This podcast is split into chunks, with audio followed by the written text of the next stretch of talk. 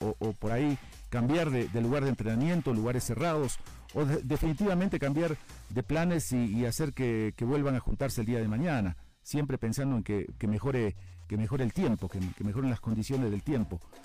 Les digo que en Santa Cruz de la Sierra está lloviendo y demasiado. Bueno, eh, hay muchos temas para abordar. Enseguida vamos a tener un contacto importante con eh, uno de los equipos casualmente de, Santa Cruz de, de la Sierra, que les comentaba hace un momento, tiene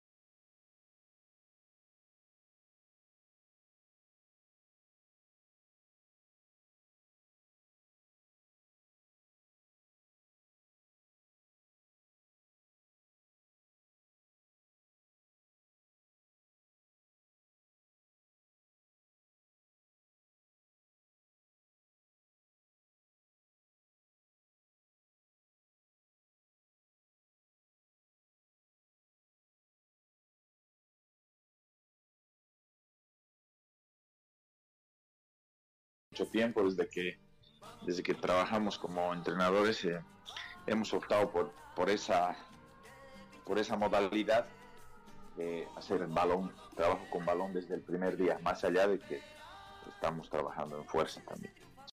Qué bien, o sea, tres veces al día. Esta es la, esta es, esta la verdad, la, verdadera pretemporada, ¿no? Que, que, les hacía falta a muchos equipos del fútbol boliviano y especialmente a, a Blooming. Eh, ustedes tienen todas las comunidades y condiciones en, eh, ahí en, el, en, Blooming, ¿no? En su ciudad deportiva, en sus, en sus, eh, entonces como que, que no tienen ningún problema por ese lado. Sí, sí, de hecho tenemos casi todo, tenemos casi todo. Tenemos canchas, tenemos gimnasio, tenemos el albergue donde vamos a estar concentrados, una especie de hotel. Em, tenemos eh, hidromasaje, las duchas, eh, todo, todo. Eh, lo único que no tenemos es un espacio con, arena, que eso ya lo hemos previsto. Vamos a ir a un, a un lugar donde hay unas canchas de arena que son grandecitas, amplias, y donde vamos a poder hacer el, el trabajo que, que necesitamos. Qué bueno. Eduardo, te pido, te pido por esta vez abusar un poquito de tu tiempo tenemos una pausa de un minuto y medio y que queremos seguir hablando con vos, ¿sí?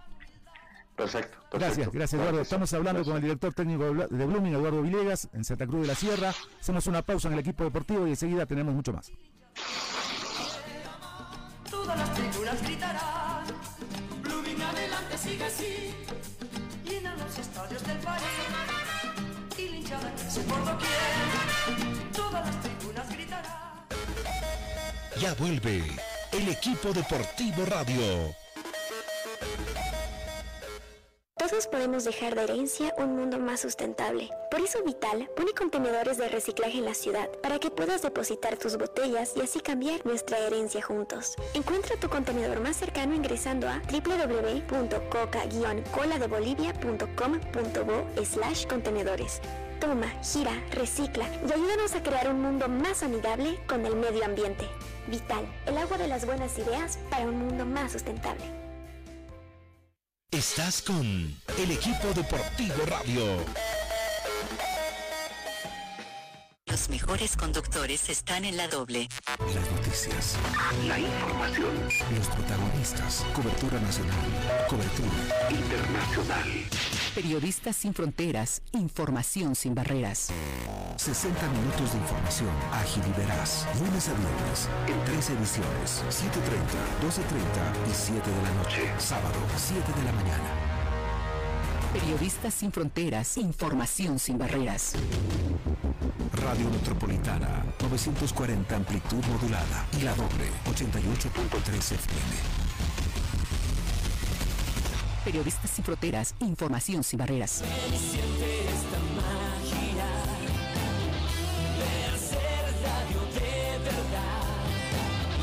Solo por la doble. Encuéntranos en Facebook con el nombre de La Doble. La doble. Son las 12 con 12 minutos. Esta es la segunda entrega del equipo deportivo a través de Metropolitana y la doble 8. Estamos conversando desde Santa Cruz de la Sierra con el director técnico de Blooming, el señor Eduardo Villegas. Eduardo, entremos un poco en materia. ¿Estás conforme con lo que, con los jugadores que han llegado a Blooming? ¿Cuánto más le falta a tu equipo para estar como, como, como pretende el director técnico de Blooming? desde, luego que estoy, estoy conforme porque más o menos es lo que, lo que hemos ido eh, cotejando con, la dirigencia de lo que pretendemos, lo que queremos, eh, eh, de acuerdo a, nuestras posibilidades del mercado, del mercado nacional, y, de acuerdo a nuestras posibilidades económicas, ¿no? Yo, yo me incluyo en el en el, la dificultad que en este momento tiene Blooming, que es una realidad que no la vamos a, esconder ni negar, pero, pero bueno, nos, nos acomodamos a la, a la situación, no, no tenemos las mismas posibilidades que por ahí otros clubes, pero estamos tratando de encontrar lo, mejor posible para, para armar un, plantel que sea, que sea competitivo ¿no? y que tenga expectativas. O sea que era era una salida de alguien cuando se mencionó por, ahí que, que Blooming lo quería Juan Carlos Arce. No, de quererlo lo podemos querer. Ah. Hay que preguntar si, si podemos acceder a lo que él pide. Y justo el presidente fue muy claro en eso. Si, si le ofrecen algo y, Blooming puede mejorar esa, esa posibilidad, eh, se lo puede, se lo puede hacer. Pero si no se puede, pues ni, modo. De hecho, todos quisiéramos tener a, a Juan Carlos Arce. Ya Always Ready fue el que el que se adelantó y, puso probablemente el, dinero y, es jugador de, de Always, ¿no? ¿Te parece desde ese punto de vista que algunos equipos sacan ventaja, comenzando por, por Uruguay, pasando por Bolívar? Yo creo que sí, yo creo que sí, que, de, entrada con nombres, eh, desde luego que tienen, tienen una ventaja, tienen una ventaja por el poder económico, pero bueno, todo eso se puede equilibrar adentro de la cancha. Como nos pasaba a nosotros, y yo lo mencionaba, eh, las diferencias económicas cuando enfrentábamos en Copa Libertadores a equipos brasileros eran abismales, muy claras, pero las intentábamos equilibrar adentro de la cancha, y así, así puede pasar en el, fútbol profesional también. Te va a saludar señor Marco Tarifa. Hola Eduardo, ¿cómo te va? Espero que, que, bien. Con mucha lluvia. Con mucha lluvia en Santa Cruz. Sí. Bueno, em, no sé, vi una nota hoy, la vamos a emitir al mediodía con Junior Sánchez. Y el jugador se muestra intranquilo por no tener fecha de inicio de campeonato. Me imagino que el, entrenador también, porque eh, incomoda no, no, no saber cuánto tiempo tienes para preparar y dedicarle al, a la competencia, seguramente. Y acabo de, leer una publicación de la Federación Boliviana de Fútbol donde dice la Federación eh, ha propuesto a los clubes que sea eliminada la inclusión del futbolista sub-20. Todo eso en combo te, te, lo mando para que, lo puedas desarrollar. sí, sí, estoy informado de todo ello. Eh, lo he estado leyendo ayer, ayer ya. Eh, bueno, no, no tener fecha de inicio es siempre una, genera una incertidumbre, ¿no? Porque como que uno va, dice, va preparando el pastel y los invitados tienen que llegar a las a las 4 de la tarde. Entonces, antes de las 4, pues tienes que estar con todo listo.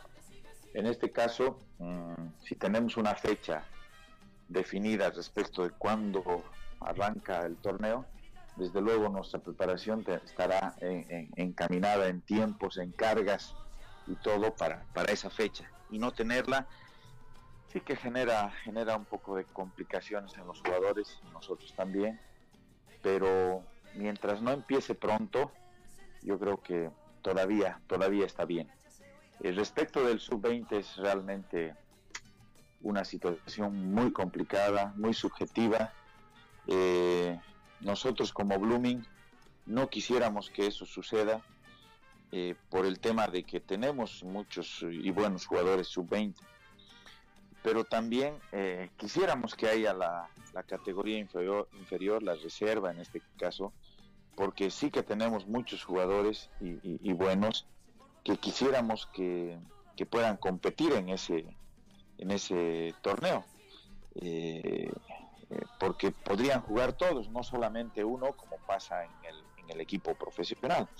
Entonces, por eso decía que es muy subjetivo y me tiene un poco eh, con, opiniones probablemente divididas al, respecto.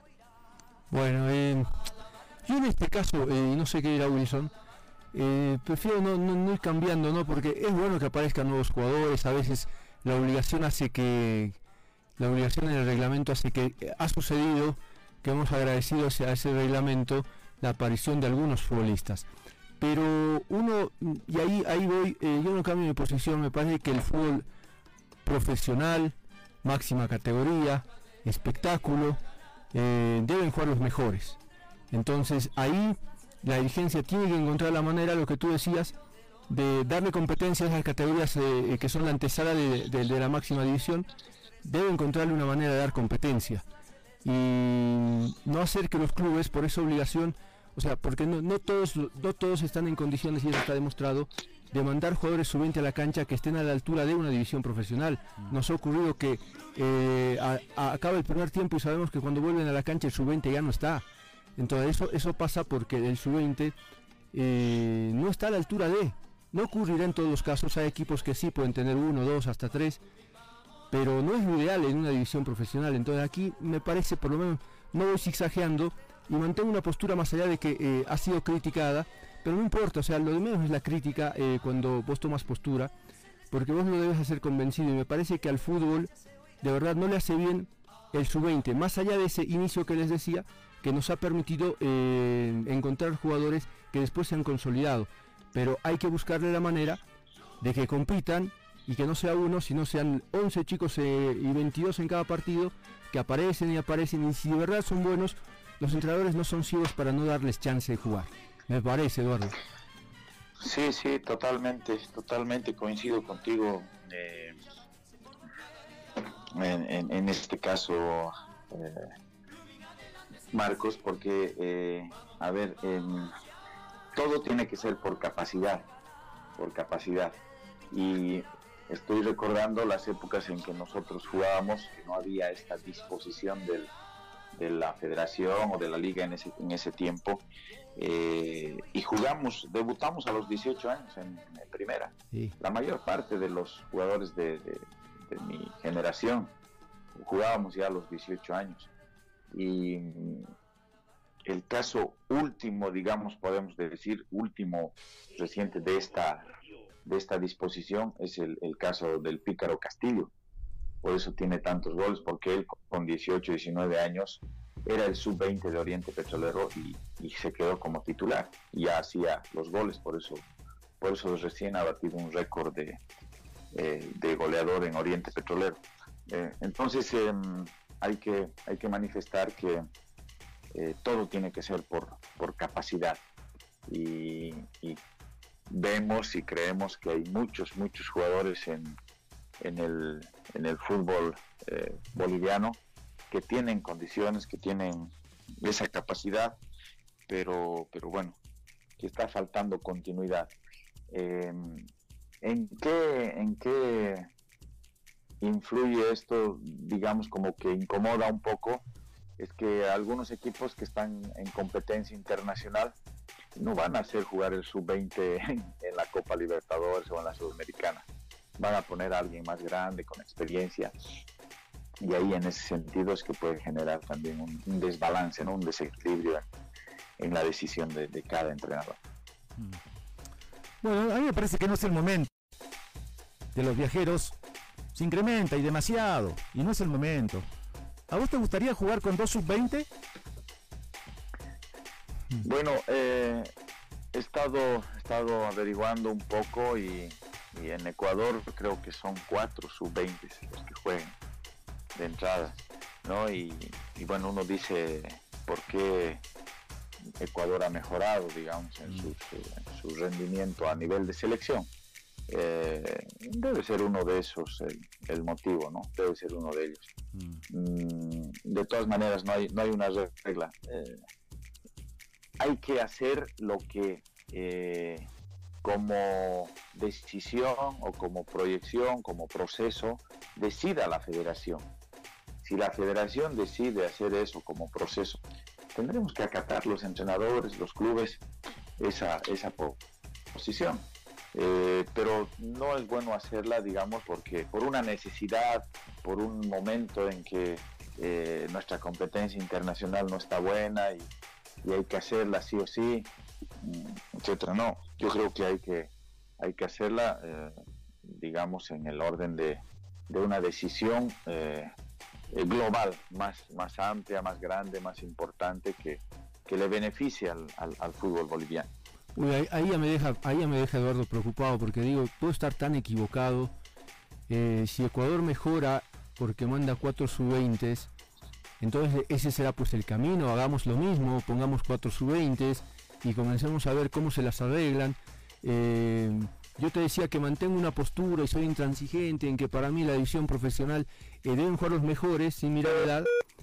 Y, esto me asusta porque tendré que recomponer un poco mis ideas de reconsiderar, de pensar, porque si ese es el camino, eh, puedo estar bastante errado en, lo que creo, porque a mí me parece que eh, mandar a un sub-20, porque la realidad es que muy pocos equipos los tienen preparados y a la altura de, y vuelvo al mismo ejemplo, todos los partidos que terminan, es raro el entrenador y el equipo que manda al sub-20 de vuelta a la cancha.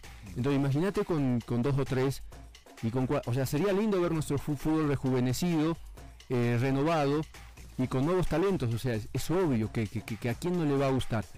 Pero, pero me asusta un poco porque digo, por ahí estoy tan equivocado que sería bueno pensar que ese es el camino, Eduardo. Bueno, eh, está bien y es excelente, digamos, tu, tu, posición, eh, Marcos, en ese sentido. Pero yo dije, dependiendo de la, de la decisión de eh, la federación. ¿sí? Si la decisión es crear jugadores, preparar jugadores para pretender clasificar al mundial, porque esa es un poco la idea. En este caso pareciera que fuera para beneficiar a los clubes que están clasificados a competencia internacional. Más o menos yo capto de esa manera.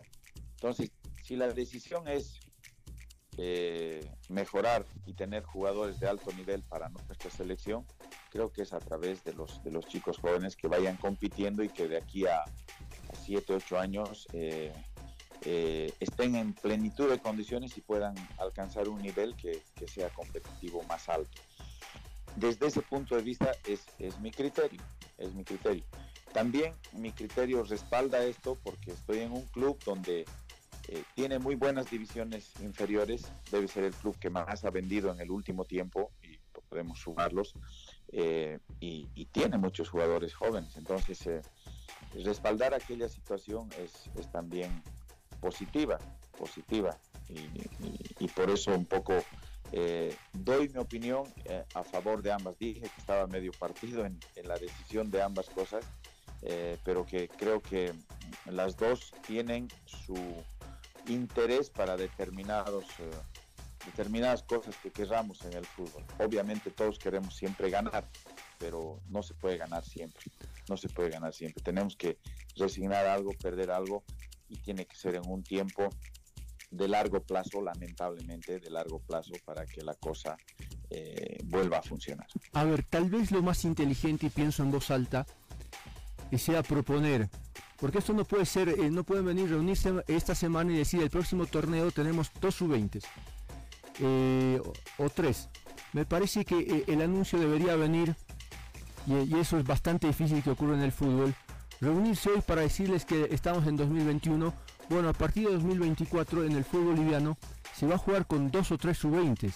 Entonces ya es responsabilidad de cada club ir trabajando el camino, porque hoy tampoco se puede hacer milagro, porque no lo han trabajado. Vos digas, Blooming sí, y sí, están las pruebas allá a la vista, porque los chicos van saliendo. Y en Oriente me parece que pasa algo parecido, pero en Strongest y Bolívar no. Y voy a Strongest y Bolívar porque son lo más importante que tenemos acá.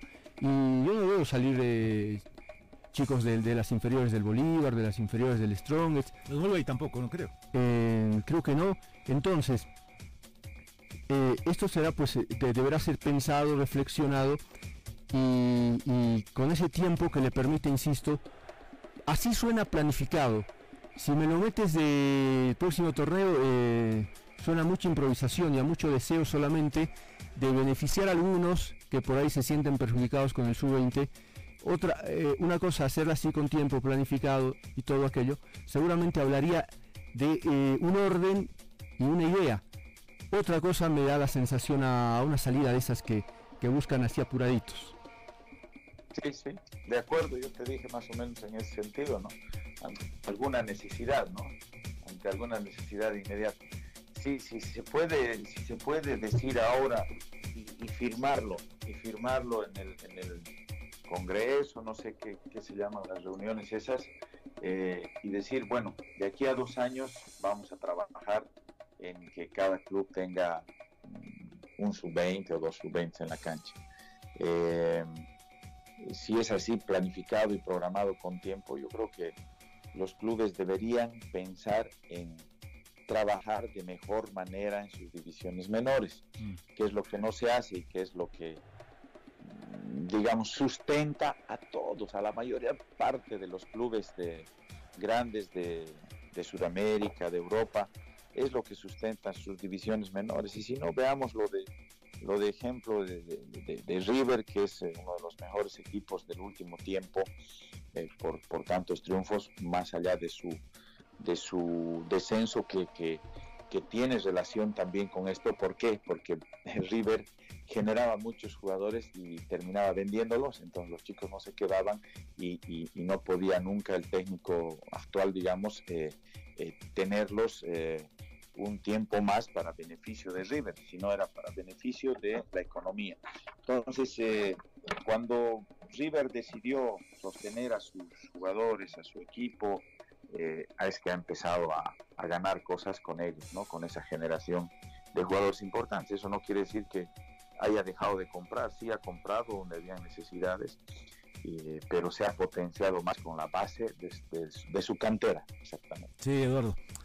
Como siempre, Eduardo, muchas gracias. Eh, te vamos a llamar los próximos días para hablar de la final de la Copa Libertadores de América, ¿está bien? Muchas gracias, como siempre, Eduardo.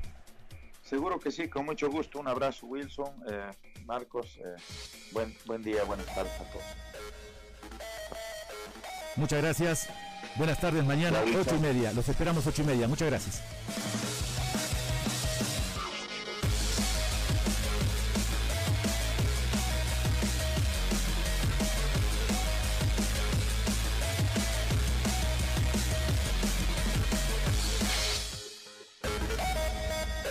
Metropolitana y la doble presentaron